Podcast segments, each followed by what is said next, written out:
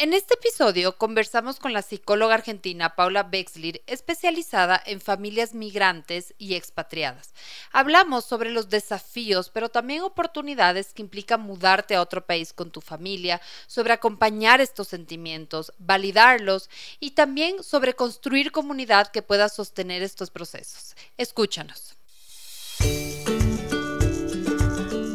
Hola, soy Cone Aitken y yo Paz Dávila. Somos Maternidades Imperfectas, una plataforma que acompaña, empodera e inspira a las mujeres madres a vivir la maternidad como un espacio de autoconocimiento, fuerza y crecimiento personal. Guiamos a las madres desde la maternidad que vivimos hasta la que queremos vivir. Nos interesa reescribir las historias de las mujeres madres, reflexionando y visibilizando maternidades reales, honestas y diversas, alejadas de los juicios y los dogmas que pesan sobre nosotros. Queremos guiar a las mujeres a encontrar su propia voz en la maternidad, a ponerla a su favor y a convertirla en una experiencia de poder y de equilibrio. Nos ilusiona acompañarte a florecer en la maternidad.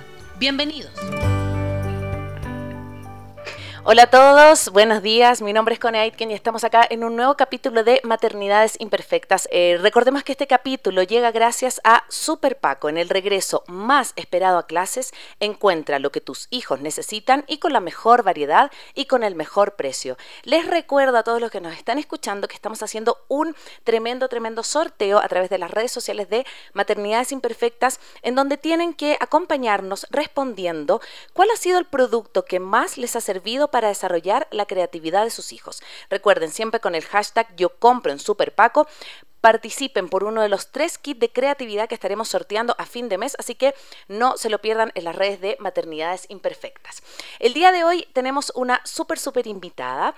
Ella es Paula Bexler, una psicóloga que en estos momentos, bueno, hace más de 20 años, la verdad, está ayudando a expatriados inmigrantes desde su plataforma Expat psicóloga y especializada en el mundo expat. Hoy día vamos a hablar acerca de maternar lejos de la tribu. Así que antes de presentar, eh, le doy la bienvenida a mi compañera Paz. Bienvenida, Paz.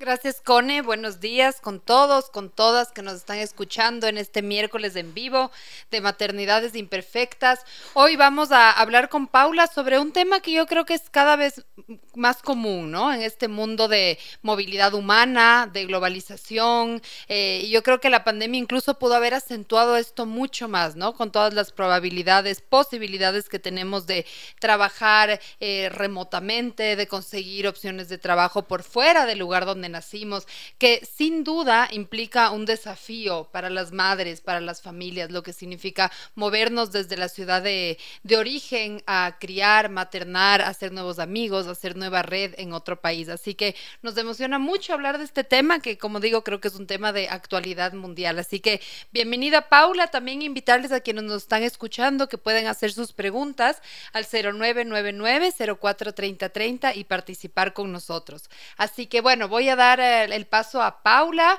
Cuéntanos un poco, Paula, de tu perfil profesional, qué haces y por qué lo haces. Bueno, primero que nada, muchísimas gracias, Connie Paz, por este espacio y por este momento. Eh, bueno, yo soy apasionada del mundo expert, así que yo soy psicóloga clínica, recibida hace, bueno, muchos años, dejémoslo ahí hace cuánto, eh, y más o menos en el 2002 empecé a trabajar con gente que por distintos motivos se tenía que ir, pero ellos habían empezado en el consultorio sus sesiones, ¿no? Entonces, les recuerdo que en esa época no había WhatsApp, no había Skype, no había casi nada de nada de nada, pero por los motivos por los que tenían que emigrar y en los lugares a los que iban a migrar era muy difícil que pudieran continuar sus sesiones con alguien en ese lugar. Entonces, bueno, fue como empezar a inventar un dispositivo, un encuadre, una manera de seguir en contacto para que alguien pudiera seguir recibiendo el apoyo que, tenía y que no, no podía conseguir de otra forma. Así empezó. Y entonces empecé como a investigar el tema y era muy difícil encontrar información sobre gente que por ahí había migrado, como decían ustedes, porque por una oportunidad laboral, o sea, en general había información, sobre todo en español, sobre migración marginal, o sea, gente que se había tenido que exiliar, porque hay una guerra, una guerra civil, situaciones por el estilo, pero nunca algo como por ahí gente que había decidido conscientemente eh, cambiar de país, que igual eso tiene un montón de desafíos. Por supuesto, uno no minimiza lo que es tener que dejar el país, dejar todo porque hay una guerra o hay una inundación o algo por el estilo, pero lo otro también tiene un montón de desafíos y tiene desafíos como más complicados, porque, bueno, después lo vamos a hablar más si quieren, pero en general tiene un desafío por un lado, pero la tribu te está mirando de otra forma, ¿no? Entonces tú te fuiste y todo el mundo es, bueno, pero deberías estar contento, ¿no? ¿no? ¿Cómo te vas a quejar? ¿Cómo puedes estar mal si estás en París? Bueno, pero puedo estar mal y estoy en París. Entonces es muy difícil hacer todo el proceso porque además uno se siente inadecuado, incorrecto, sus emociones y sus sentimientos no, no, no, no aplican porque todos los demás te están mirando como de otra forma, ¿no? Entonces, bueno, empecé con eso y lo que empecé a hacer, como no había nada, fue entrevistar gente y, que me fueran contando su experiencia y qué les hubiera gustado saber de antemano, qué les hubiera servido. Y bueno, llegué un momento después de entrevistar más de 100 personas que dije, bueno, ¿qué voy a hacer con esto? O sea, ¿lo llevo más hacia la academia o convierto esto en algo que sirva a los demás? Y entonces armé el blog. Entonces, que fue todo un cambio porque trabajar, o sea, escribir para, para colegas es una cosa, escribir un blog para ayudar a la gente es otra, mm. eh, pero me parece que es mucho más satisfactorio, como, más gratificante, porque después uno le van llegando los correos de la gente comentando, ¿no? Si, si los artículos sirvieron, ayudaron, entonces, bueno, fue armar el blog, cursos, sesiones, y fue ir armando por ese lado. Pero bueno, esto empezó cuando no, no había ni WhatsApp, entonces los desafíos han o sea, los desafíos siguen estando, antes además había menos herramientas. A ver, estas por un lado te ayudan, pero por otro también vas viendo todas las reuniones que los demás tienen en, tu ciudad de origen y que tú no estás. O sea, tienen como todo su, aspecto que facilita y su aspecto que complica, ¿no? Mm. Porque como nada es totalmente ni blanco ni negro. Pero bueno, así empecé un poco en, en este tema que, bueno, a mí me resulta apasionante, pero Sí, y bueno, quiero, queremos agradecerte mucho estar acá porque es un tema que yo le decía a La Paz que tenía hace mucho, mucho rato ganas de eh, tratarlo en profundidad. Bueno, yo, yo soy migrante, digamos, llegué a Ecuador hace como seis años y medio más o menos. Y haciendo una charla, ya busqué, estaba buscando información y llegué a tu perfil y llegué a este libro que tú lo tienes para, para, para descarga, para que las personas lo puedan leer, que se llama Sentite como en casa en cualquier lugar del mundo. Y habla obviamente de tu experiencia, de estrategias, es un es un ebook súper, súper como eh, amigable y simple de leer. Y, algo que lo que a mí me gustó mucho y que me, me sentí muy identificada es como esto que tú hablas de bueno, de la vida expat, de, esto que no quiero que nos cuente un poco de este concepto del expat, de cómo sentirse fuera de la patria, expatriado. A mí me, en un momento yo tenía mucho conflicto ¿no? con, ese, con ese concepto, porque yo, por, por lo menos acá en Ecuador, me junté mucho tiempo con mujeres expatriadas, ¿no? que venían también por trabajos de los esposos y qué sé yo, y que ya se fueron. Ya yo, mi, realidad es distinta porque yo estoy casada con un ecuatoriano y me voy a quedar acá, digamos, no tengo planes como de, devolverme. Entonces, mi, estar es un poco más permanente acá. Pero cuéntanos un poco, partamos por lo básico. ¿Qué es ese concepto de expat y qué has visto como en tu, em, en tu desarrollo profesional, en tu años de experiencia, eh, como qué trae consigo, ¿no? ¿Cuáles son como sus principales características, Paula? Claro, porque eso esto que tú traes es absolutamente real. Está como la persona que se expatria por un tiempo específico y dice, bueno, son dos años y me regreso, y la persona que migra. Pero lo que pasa es que yo terminé como englobando todo en expat, que al principio tuvo mucha resistencia, sobre todo desde el mundo hispanoparlante, porque en inglés todo el mundo dice expat y nadie le hace ruido, pero a nosotros expatriado nos suena como desterrado, más o mm. menos, ¿no? Ya no solo estoy lejos de la tribu, sino que ya me echaron, más o menos. Entonces es como súper difícil, pero no había otra palabra, porque a veces uno diría migrante, bueno, pero si yo ya sé que me regreso y, entonces no, me siento del todo, entonces era como difícil y dije, bueno, vamos con expat y, vamos por ahí. Y, y tiene como estas diferencias, ¿no? Que a veces uno por ahí va por un tiempo y se va a regresar, a veces uno se queda, a veces es un matrimonio intercultural. Todo eso va agregándole como distintos estilos de complejidad a, a la experiencia de cada uno, porque si yo voy y me voy a regresar, quizás no, no me fijo tanto de cómo terminar de adaptarme del todo, por ahí no me relaciono mucho con gente local, porque total estoy de paso, ¿no? Y para los niños eso también es un, tema, ¿no? Por ejemplo, en, uno de los, en un liceo francés, no, importa dónde, hay niños que se dicen entre ellos, no, no te, no te relaciones con los que vienen por dos años, con los extranjeros, porque esos se van. Entonces, como el liceo francés a veces tiene locales, tiene una mezcla entre locales y, expatriados, entonces, porque para los niños también, ¿no? Los colegios internacionales a veces tienen este, este detalle, que es, son amistades que están con nosotros por un tiempo y después es un poco como el cuento de Cortázar de la autopista del sur, ¿no? Es ese momento que estamos compartiendo todos, que es súper intenso, pero después por ahí queda todo, bueno, ahora con Instagram, WhatsApp es muy fácil seguir. Y es diferente quizás si uno va a migrar y uno dice, bueno, ahora me quedo, me trato de reconectar con, gente local, que en algunos países es más fácil que, que otros. Hay países donde la gente local es muy cerrada y entonces uno igual queda como en una burbuja medio separada. pero también uno nunca termina de sentirse del todo de un lugar ni del, ni del otro, ¿no? Entonces también es, es como, es siempre como que a partir de que uno se fue ya, incluso si uno se va por dos años y después regresa, tampoco es del mismo, cuando vuelves ya estás cambiado, entonces es como, yo digo que es un camino de ida, porque a partir de eso ya después uno no termina de sentir, en la mayoría de los casos, eh, del todo esa pertenencia Mm. ¿no? La, pertenencia a veces, incluso en los niños que van creciendo de esa forma, la pertenencia la sienten mucho más a, los vínculos que a, los territorios. Sí. Sí, bueno, quería solo hacer como una, una contextualización, porque tal vez hay gente que no que nos está escuchando, que no está familiarizada con el tema expatriado o expat. Entonces, básicamente es esta decisión eh, laboral, digamos, usualmente, porque vas por una, o puede ser también educativa, eh, en donde una familia decide mudarse por un tiempo a otro país.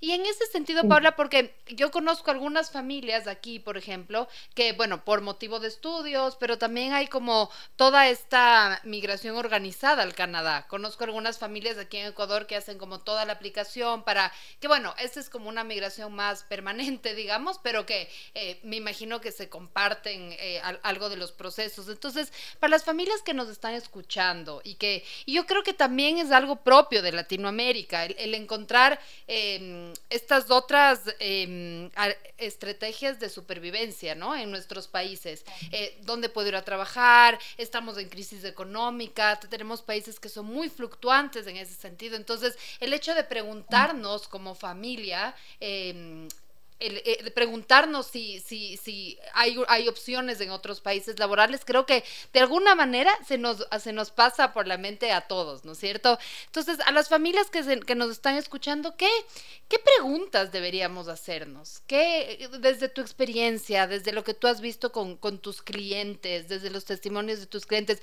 si hay una familia que está pensando tal vez en la posibilidad de tomar un trabajo, de buscar una, de, de solicitar una visa, de buscar a una una, alternativa laboral. ¿Qué tipo de preguntas o de reflexiones crees que es importante empezar con? A ver, es, una buena pregunta. Yo no sé si es una pregunta. Me parece que primero hay, algo, y bueno, no sé si Con estará de acuerdo conmigo, que hay, hay como una cuestión con las expectativas, ¿no? O sea, yo creo que si uno tiene ciertas, las expectativas de alguna manera enmarcan tu experiencia, porque si yo, no sé, eh, me enfermo, pero pienso que va a durar un día, dura dos y ya siento es terrible, ¿no? Pero si yo me enfermé y pensé que iba a durar cinco, dura dos y me parece fantástico. Y en realidad fueron los mismos dos días. Lo que cambió todo mi experiencia fue las expectativas que tenía.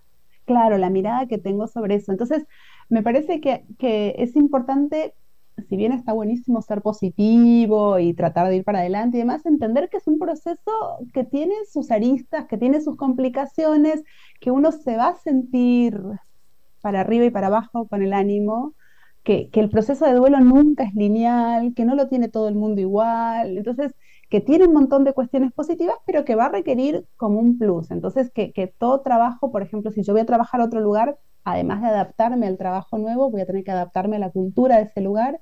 Y el adaptarse a una cultura distinta toma tiempo, toma tiempo y aún así pasan los años y quizás uno vuelve a decir, ay, no entiendo por qué hacen esto, por qué esta gente sigue haciendo esto. Y bueno, es porque yo lo hice distinto toda mi vida, mm. eh, pero, pero habilitarse eso, posibilitarse eso, o sea, darle lugar a que uno va a estar eh, durante un tiempo como aprendiendo un montón de cosas. Una de las cosas más complicadas a veces como adultos es que cuando migramos hay algunas cosas de la vida adulto que teníamos, o sea, sabíamos resolver perfectamente y que no las podemos resolver. Depende, por supuesto, del país, ¿no? O sea, si de Ecuador te vas a Canadá es una cuestión, si te vas a un país asiático, por ahí es distinto, por ahí conseguir shampoo es, es muy difícil, o sea, en el supermercado en Rusia, de repente estás buscando shampoo y estás tres horas así parada diciendo, ¿cómo puede ser que, soy mayor de edad, soy adulto, pude hacer un montón de cosas, pude estudiar y no puedo comprar un shampoo? Y por eso es ridículo dicho así, pero la que no puedes conseguir algo básico, la sensación es muy fuerte interna y, y a veces con esto de que por ahí de todos lados te dicen, ay, qué suerte, te pudiste ir, qué bueno, debes estar fantástico, y tú por dentro estás pasando lo horrible en ese momento, que es un momento puntual, pero es la frustración repetida de, o sea, las repetidas frustraciones de no poder resolver cosas de manera mm. sencilla, ¿no?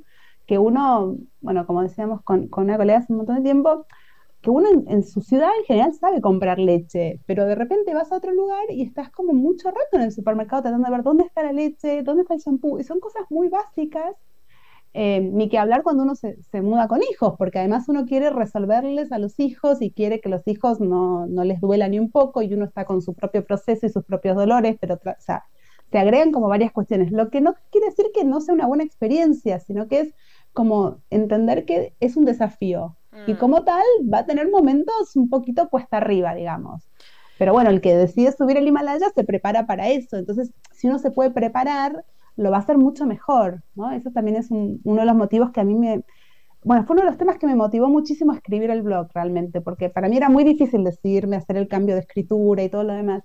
Pero era decir, toda esta gente hubiera tenido esta información antes y hubiera sabido que esperar, hubiera podido procesar todo mucho mejor. Mm. Entonces, bueno, fue un poco eso también, ¿no? Porque a veces uno ve que está el sufrimiento de la persona y está como el sufrimiento agregado y totalmente innecesario de estar sintiendo que no está bien lo que me está pasando, que yo debería estar bien, que yo ya me debería haber adaptado porque leí en algún lado que el duelo migratorio dura seis meses. Entonces yo estoy mal, estoy equivocada, soy un desastre.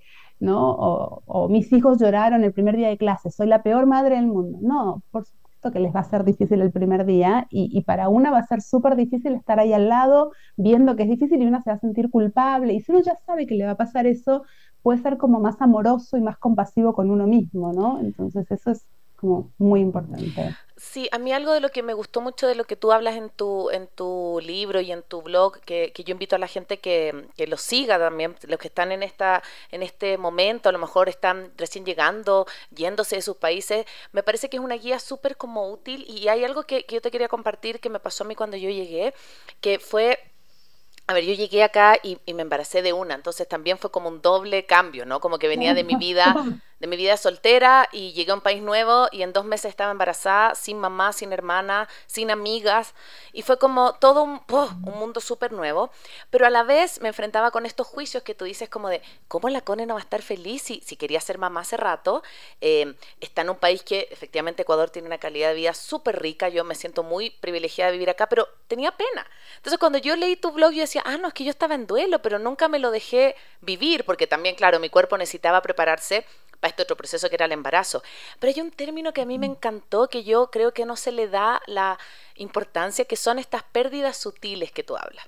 ¿Ya? Que son esto, por ejemplo, el olorcito de la cafetería que te gustaba, em, la, callecita que te gustaba caminar, eh, la panadería de la esquina, o, por ejemplo, a mí me pasa con las fiestas patrias, que ahora va a ser en dos semanas más, cuando siento olor asado, me da una nostalgia horrible, porque es como, eh, pienso en mi 18 de septiembre, y pienso en mi país, y pienso, o sea, y es algo que siempre te acompaña, pero que pareciera que no es tan, eh, no sé si importante, pero como que pareciera que es menos importante que la decisión de cambiar a tu hijo de colegio. De... Cuéntanos un poco también de en qué rol juegan estas pequeñas pérdidas sutiles y cómo, cómo ir atravesándolas con, no sé si es madurez la palabra, pero quizás con compañía, porque yo creo que si lo vivimos medio solo, eh, está más difícil, ¿no? Bueno, yo creo que lo primero que necesitamos con eso es es como poder validarlo, porque eso mm. también es algo que yo encuentro que es muy difícil. La gente, ¿cómo te las cuenta? Te dice, ay, no, soy tan tonta que todavía extraño ese olor. Ay, no, soy tan débil o, lo que sea, ¿no? La, palabra que sea. Entonces, en general no están validadas. Entonces, uno, uno cree que, que, que adaptarse o que estar bien en un lugar tendría que ser, listo, estoy bien y nunca siento un dolor, una pena, una tristeza, ¿no? Como si la vida fuera blanco-negro, que sabemos que nada es blanco-negro, pero después nos juzgamos de esa manera a nosotros mismos. Entonces, esa es la primera cuestión, poder validarlas, ¿no? Y, y, hacerles lugar, como decir, bueno, sí, la verdad que extraño esto. Y luego sí está bueno poder compartirlo y hay que tener cuidado a veces cuando uno comparte. Yo siempre digo, mm. porque por ahí uno comparte con la familia que también lo está extrañando a uno ¿no? Y entonces la familia dice, bueno, pero ya está, ya estás allí, tú elegiste esto, o sea, fue lo que tú habías querido. Exacto. Y uno se siente peor. hay que tener como un cuidado ahí como con quién lo comparte, porque uno primero dice, bueno, ¿quién me va a entender más el asado que extraño que mi familia y por ahí mi familia también está procesando el dolor de que yo estoy lejos, entonces la reacción que tienes esta es como, bueno, pero tú elegiste esto, entonces, entonces eso también es un punto importante, ¿no? Que son, son, son un montón de pérdidas, algunas que son más claras y otras que son más sutiles y que está bueno hacerles lugar, registrarlas, validarlas y tener cuidado con cómo uno las comparte, porque a veces ese es uno de los problemas grandes que, que hay, ¿no? Que a veces uno los comparte, de pronto por ahí te entiende más alguien que también está lidiando con su proceso de duelo que, otra, que una persona que nunca se movió de su país, aunque sea el mismo país. O mm. sea, que de pronto alguien que también es extranjero te entiende más, o por ahí alguien local te puede entender más que... Y es difícil porque uno en general, como que en automático uno presupone que la familia o los amigos que están todavía en, en, el país que uno dejó son los que primero te van a entender y ellos también están haciendo su proceso de duelo. Entonces, mm. eh, también es difícil para ellos en general responder. Hay, familias que sí, pero en general, de hecho hay un artículo que yo escribí para las familias de la gente que emigró, como para que mm. pudiéramos suavizar asperezas en esos puntos también. Sí. Porque eso es algo que también a veces uno, uno como que está, bueno, ahora es más fácil porque hay WhatsApp y hay todo, pero antes era mucho más difícil el encuentro, por ahí uno viajaba o una llamada telefónica que eran carísimas y demás, y uno hablaba y terminaba peor, o sea, los dos, de los dos lados tenían muchas ganas de, conectar, pero al final era un diálogo súper frustrante, entonces mm. sí. Estamos de vuelta acá en Maternidades Imperfectas. El día de hoy hablando acerca de maternidad migrante, maternar lejos de la tribu, el concepto de expat con Paula Wexler, eh, psicóloga especializada hace más de 20 años en todo lo que tiene que ver con procesos migratorios, ayudando a familias, a mujeres, a, a todo quien está migrando y empezando también una vida fuera. Hoy con herramientas diferentes, por supuesto, ya que tenemos la virtualidad y tenemos el espacio como de tener blog y, y cosas que nos acerquen, pero también acompañando desde esas pequeñas cositas, esas pequeñas Em, descubrimientos no sutiles que tú hablabas recién de que has descubierto a lo largo de tu trayectoria. Y fuera de, em, del aire conversábamos un poco de esta sensación que ocurre cuando vuelves a tu país de origen, ¿no? Como de esperar que todo sea como antes y que también como que el mundo se pare porque vas tú, que es como voy a ir a viajar, entonces todos van a querer verme y la vida sigue. Está bien, no es que no te quieran ver, pero eh, la gente sigue su rutina, las personas tienen su mundo, eh, tu propia familia a veces no puede dedicarte el tiempo que tú quisieras y eso también duele porque hablábamos esto de que la vida continúa sin ti. Entonces hacías la metáfora de que es como que hayan incluido en el equipo a un integrante nuevo en el equipo de fútbol y que ya no eres tú y aunque participes de los grupos de WhatsApp, eh, empiezan a haber matrimonios eh, de funciones, empiezan a haber eh, separaciones, casamientos, que, que, tú no participas, estás como, estás como fuera pero no. Cuéntanos un poco como esa dualidad media eterna del que se fue. Sí, claro, claro, claro. Porque antes, digamos, décadas atrás lo que te pasaba era que tú regresabas y te enterabas de estas cuestiones, te llegaban cartas o tenías conversaciones, pero no veías las fotos, no veías las imágenes, ¿no? Como le pasa a adolescentes ahora que están en el grupo WhatsApp y ven cómo sus amigos siguen quedando, pero ellos ya no pueden ir porque están a miles de kilómetros, ¿no? O esto de que, que bueno, si uno jugaba algún deporte, agregaron a alguien en el lugar en el que estaba uno, no lo van a dejar congelado en el tiempo. Y cuando uno regresa, espera que todo esté como congelado en el tiempo porque se quedó congelado en la memoria de uno, ¿no? Cambian una esquina, ponen un edificio donde había un restaurante y uno dice, ay, qué extraño esto, ¿Cómo, cómo me tocaron la fisonomía de la ciudad, cómo me cambiaron las cosas. Eso era mayormente lo que te pasaba antes. Ahora además lo vas viendo en vivo y en directo, porque suben a Instagram las fotos de, del último vez que fueron a comer un asado, de la última vez que se juntaron a tomar una cerveza y están todos menos tú. Entonces es como por un lado quiero, o sea, uno tiene esta ambivalencia, por un lado quiero ver lo que sigue pasando, quiero seguir en el grupo de WhatsApp porque quiero seguir en contacto y por otro, cómo me duele cada vez que veo que quedan otra vez y yo no puedo ir. O cada vez, entonces es muy difícil, a veces alguna gente prefiere salir de los grupos, a veces prefieren silenciarlos, hay que ir viendo como de vuelta, tratar de chequear con uno y ser lo más compasivo posible con el proceso de uno porque es difícil y es doloroso. Y creo que esa es una cuestión importante, ¿no? Como asumir que esto duele, porque en general nos cuesta, como cuando el dolor es emocional, cuando el dolor es físico, todos estamos de acuerdo en que hay que hacer algo, ¿no? Pero cuando el dolor es emocional, en general no tiene como, yo siempre digo, es como si te tuvieras una, una herida fuerte en el brazo y no te no seguir caminando por la calle como si nada, ¿no? Pero con los dolores emocionales uno trata de ir caminando por la calle como si nada, no, no les da un tiempo de limpiarlos, de desinfectarlos, de dejar que cierren y las heridas en el cuerpo dejan una cicatriz, ¿no? Como hablábamos esto, si alguna vez uno deja de extrañar. Si tú tuviste un corte en el cuerpo, la cicatriz va a quedar, va a ser más suave, quizás con el tiempo se va atenuando, pero no se borran. Bueno, ahora hay tecnología para eso, pero en general el cuerpo no hace eso, el cuerpo normalmente no hace eso, ¿no? Entonces, no sé por qué, pero a veces uno las heridas emocionales querría desaparecerlas. Bueno, en eso hay una, Pixar me ayudó mucho con una película que es, no sé cómo se, en, en cada lugar se tradujo diferente, es intensamente, pequeños seres en tu cabeza. Claro, Inside Out, que ahí sí es, es muy claro lo que va pasando, ¿no? Porque la madre quiere tratar de hacer de cuenta que todo esto que, que, les va, bueno, no lo quiero spoilear, ¿no? Pero que el intento es como tratar de, bueno, seamos positivos y, y el proceso doloroso, si uno no lo deja ser y no lo procesa, va generando como una infección por dentro, por decirlo de alguna manera, ¿no? Sí, Entonces ahí fue como. Y si no validas, perdón, la tristeza que te provoca este duelo, en este caso, yo siempre mm. yo hago spoiler de esa película comúnmente, pero sí hablas como de, de, que si no dejas aparecer la tristeza, no te vas a dar cuenta de que te dolió irte del lugar donde estabas, dejar a tus amigos, como que este, a mí me, hay un concepto como del positivismo tóxico, ¿no? Que pareciera que siempre tienes que estar feliz a pesar de todo. Y, y si miramos como la migración, eh, estar lejos también de tus expectativas de maternaje cerca a tu familia, más allá de, obviamente, de esto, esto otro que trae, ¿no? Porque sí trae una pérdida, pero trae muchas posibilidades, como lo que hablábamos la otra vez con La Paz. Yo creo que si yo no hubiera estado en fuera, no me habría obligado a reinventarme. Nosotros nos conocimos por la maternidad, eh, hicimos maternidades imperfectas a raíz de esto. A lo mejor yo en Chile me hubiera quedado haciendo lo que estaba haciendo y no, no incursiono en radio. O sea, sí te trae también este concepto como de, si estoy en un país donde nadie me conoce, donde puedo también hacer cosas que a lo mejor no me hubiese atrevido y como de renovarte también. Esa parte me parece que es bonito también mirarlo, sin ser positivismo tóxico, sino que como ver también lo, lo, lo, lo que te trae la migración.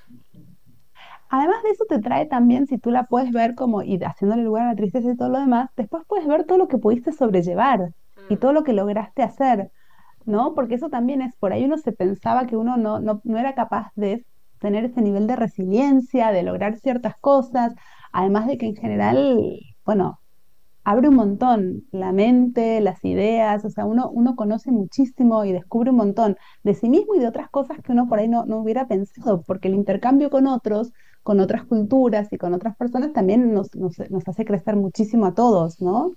Entonces tiene un montón de cuestiones positivas, pero yo creo que, como decías tú, es muy difícil incorporarlas realmente si uno está en esta cuestión de, no, la, tristeza no existe, la pongo a un costado, no la dejo entrar, ¿no? yo tengo que adaptarme y tengo que estar súper bien.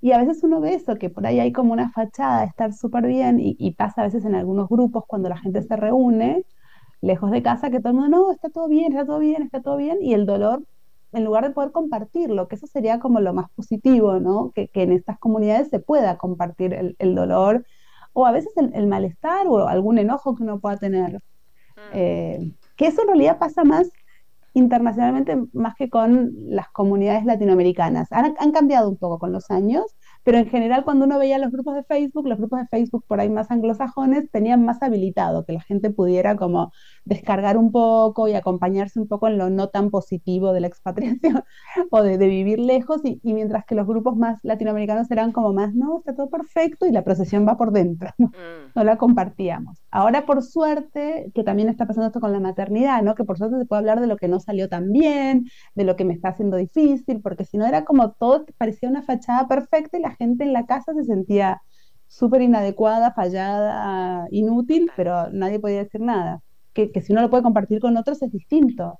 Sí, em, bueno, estamos aquí hablando con Paula sobre migración, sobre expatriados y también recordar que, bueno, la migración ha sido como una, algo con natural al ser humano, mm. ¿no? O sea, sí es como efectivamente poblamos el mundo, eh, hay alrededor, se calcula que más o menos 3.5% de la población son migrantes, hay alrededor de 280 millones de migrantes, sí, hay alrededor de 80 millones de refugiados, entonces creo que Y se dice que además eh, por todo el cambio climático, todos los cambios que el mundo atraviesa y va a atravesar, va a ser un fenómeno más importante aún, ¿no? Y también la importancia de reconocerlo como, como un derecho, ¿no? Todos, todos somos migrantes de alguna manera también, ¿no? Si vemos nuestra, nuestra historia, puede ser que yo no he migrado, pero tal vez mis abuelos sí, mm. eh, alguien que conozco seguramente migró, aquí en Ecuador fue seguramente, en el Ecuador hubo en, a, inicios de los 2000 algo que se,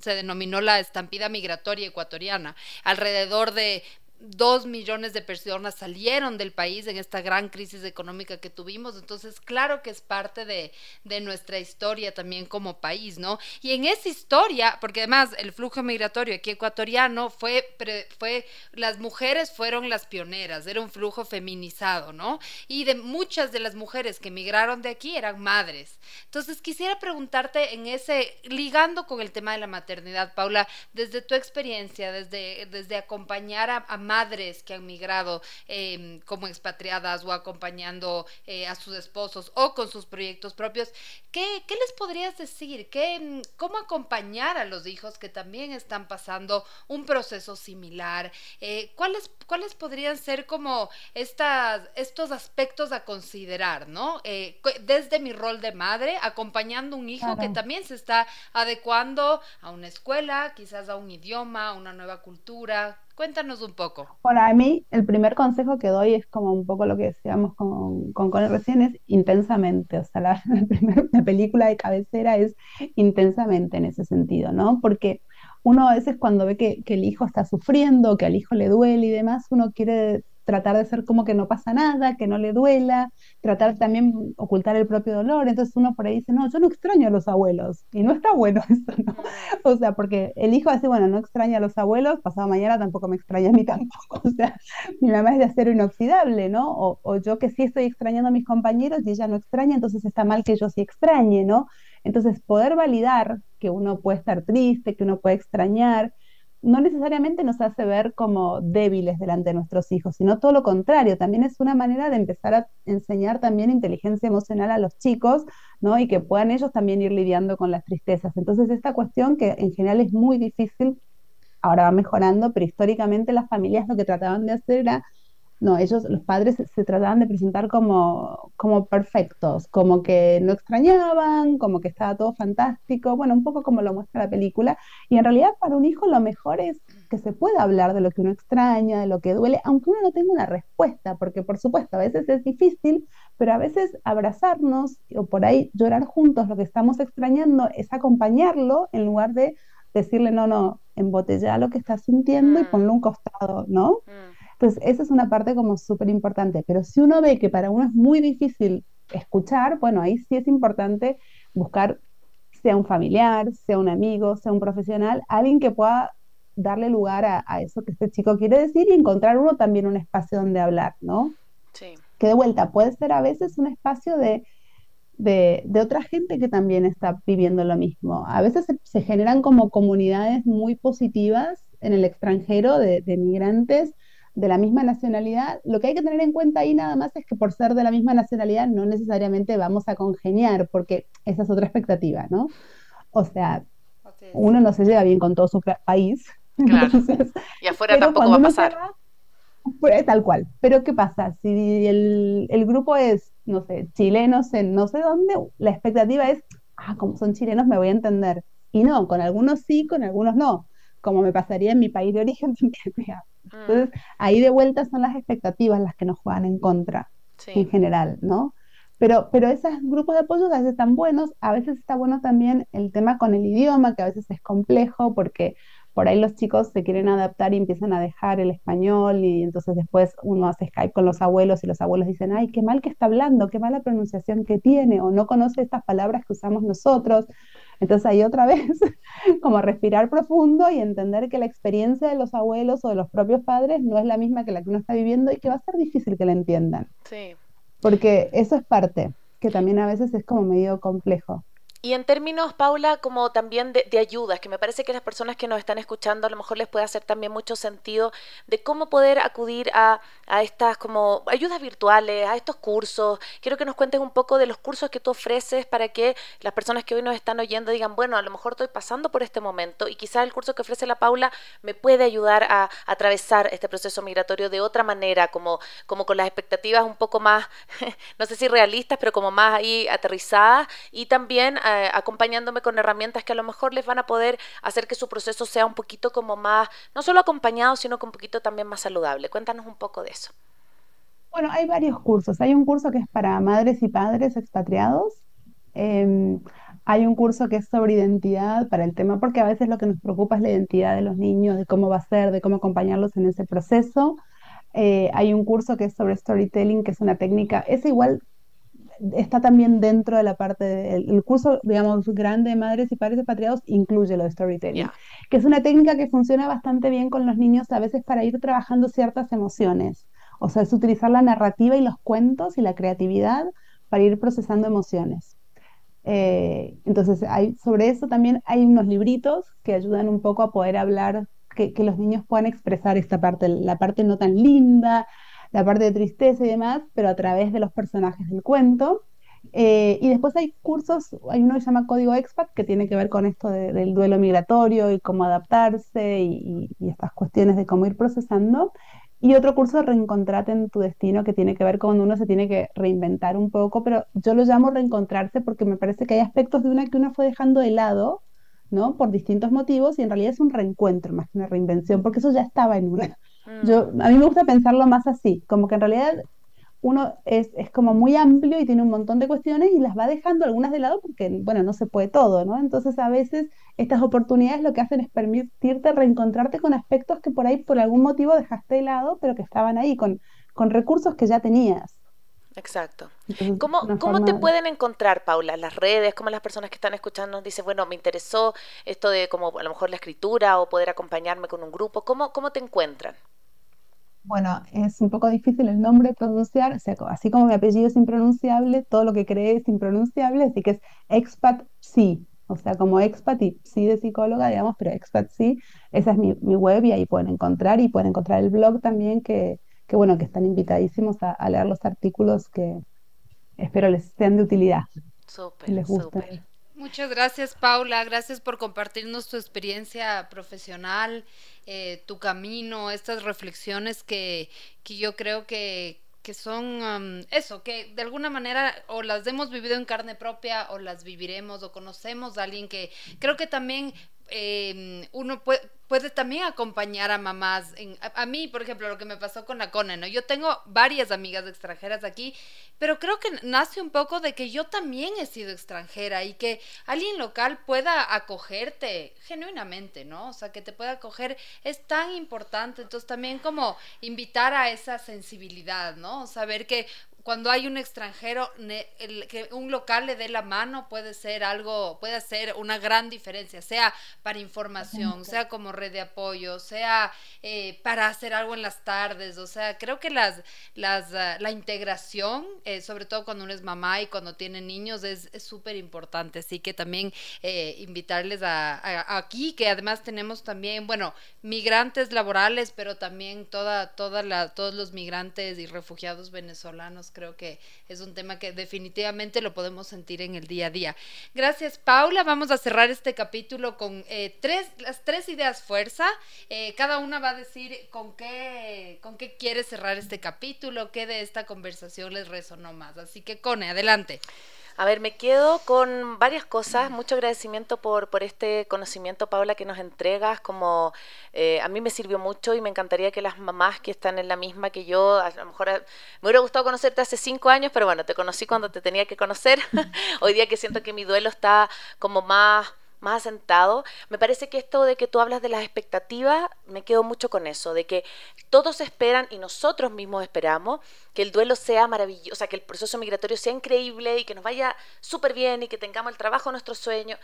y no siempre es así, como que bajarle un poco el nivel de exigencia, ser más autocompasivo, ser, eh, aceptar que no es lineal, que a lo mejor hoy día yo estoy en un buen momento, pero que mañana, pum, puede pasar algo y yo vuelvo a caer y después vuelvo a subir y que y que vuelves a ser como medio un ciudadano del mundo porque nunca vuelves a ser tampoco tan del lugar en donde, en donde naciste, ¿no? Que, que eres un poco de, de muchos de los lugares donde te nutres, así que con eso me quedo.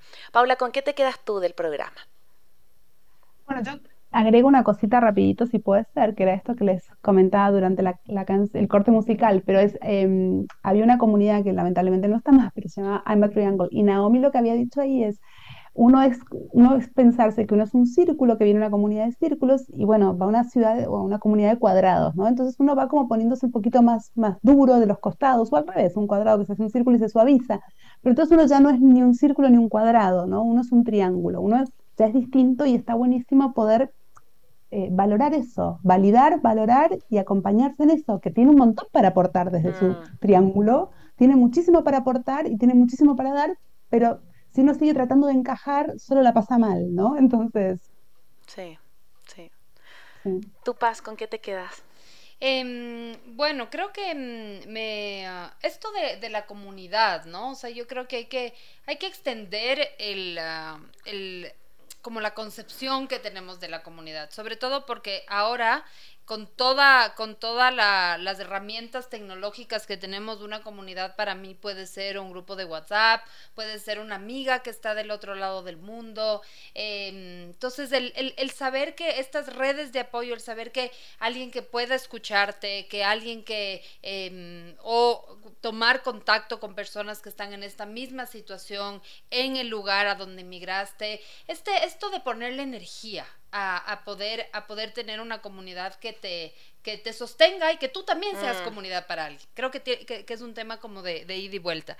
Así que, bueno, muchas gracias. Eh, gracias por escucharnos. Este programa va a retransmitirse en su reprise a las 12 del mediodía este domingo y también va a estar en formato podcast en uh, una semana en nuestras redes sociales. Acuérdense que nos pueden encontrar como Maternidades Imperfectas, tanto en Instagram, en YouTube, en Facebook y nuestra página web www.maternidades imperfectas.com Y recuerden que este capítulo fue posible gracias a Super Paco. Mamá es la más lista y compró toda la lista de útiles en Super Paco en el regreso más esperado a clases. Encuentra lo que tus hijos necesitan y con la mejor variedad y con el mejor precio. Recuerden que tenemos este hermoso concurso, este increíble concurso de la vuelta a clases, donde ustedes tienen que participar en nuestras redes sociales de Maternidades Imperfectas, en Instagram o en Facebook, con la pregunta ¿cuál ha sido el producto que más te ha servido para desarrollar la creatividad. Recuerda con el hashtag yo compro en Superpaco.